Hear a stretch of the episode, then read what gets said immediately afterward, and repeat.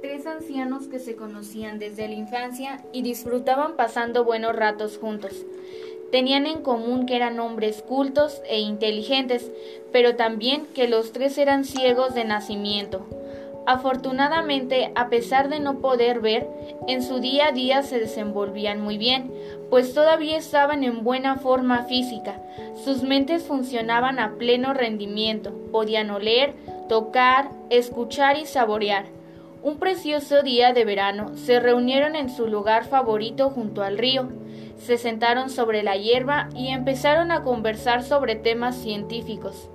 En medio del interesantísimo coloquio, se sobresaltaron al escuchar el sonido de varias pisadas. El anciano que tenía la barba blanca se giró y algo inquieto preguntó en voz alta ¿Quién anda ahí?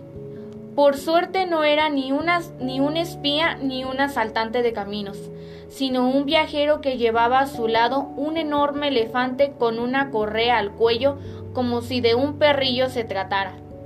Me llamo Kirán, caballeros, Perdonen si les he asustado. Mi elefante y yo venimos a beber agua fresca y ya nos vamos, que para nada queremos interrumpir su agradable charla.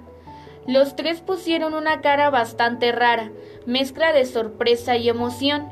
El segundo anciano, que tenía barba negra, quiso asegurarse de lo que Kirán había dicho. He oído bien, ha dicho usted, elefante, un elefante de verdad. El desconocido reparó en los bastones tirados en la hierba y se fijó en la mirada perdida de los tres viejecitos. Fue cuando se dio cuenta de que eran invidentes.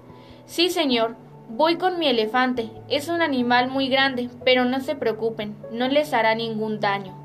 El tercer anciano se atusó la barba pelirroja y le confesó Hemos oído hablar de la existencia de esos animales, pero a este pueblo nunca ha venido ninguno y no sabemos cómo son. ¿Podríamos tocar el suyo para hacernos una idea del aspecto que tienen? Kirán se mostró encantado. Claro, faltaría más.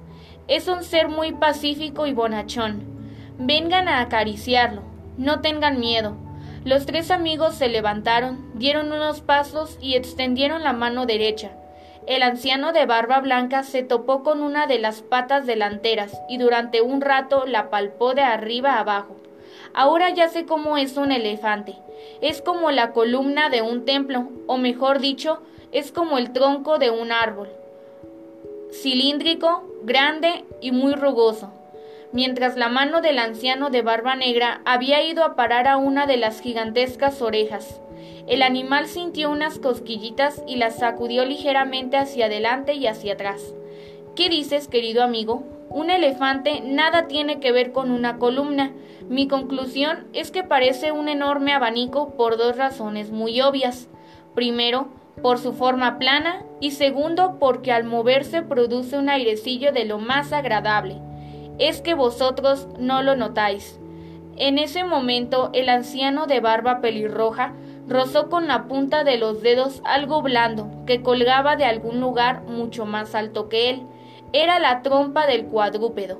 Pero claro, él no lo sabía.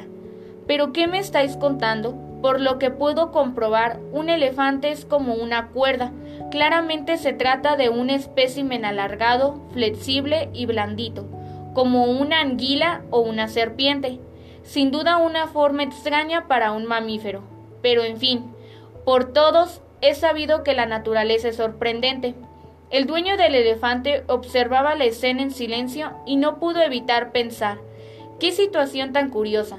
Los tres ancianos han acariciado al mismo elefante, pero al hacerlo en partes diferentes de su cuerpo, cada uno de ellos se ha hecho una idea totalmente distinta de cómo es en realidad. Para el anciano de barba blanca un elefante es como una columna, para el anciano de barba negra tiene forma de abanico y para el anciano de barba pelirroja es igual a una serpiente. Ciertamente todos tienen parte de razón, pero ninguna la verdad completa. Tras esta reflexión, decidió que antes de que le preguntaran a él, lo mejor era irse cuanto antes. Señores, me están esperando en el pueblo y temo que se me haga tarde. Espero que les haya resultado interesante la experiencia de tocar un elefante. Que pasen ustedes un buen día. Adiós. Acompañado de su voluminosa mascota, Kirán se alejó dejando a los tres amigos inmersos en una ardiente discusión sobre quién tenía la razón, una conversación que por cierto duró horas y no sirvió de nada. Los ancianos fueron incapaces de ponerse de acuerdo sobre la verdadera forma que tienen los elefantes. Pues creo que aquí hay una gran moraleja. Este, las personas, o sea, nosotros opinamos en función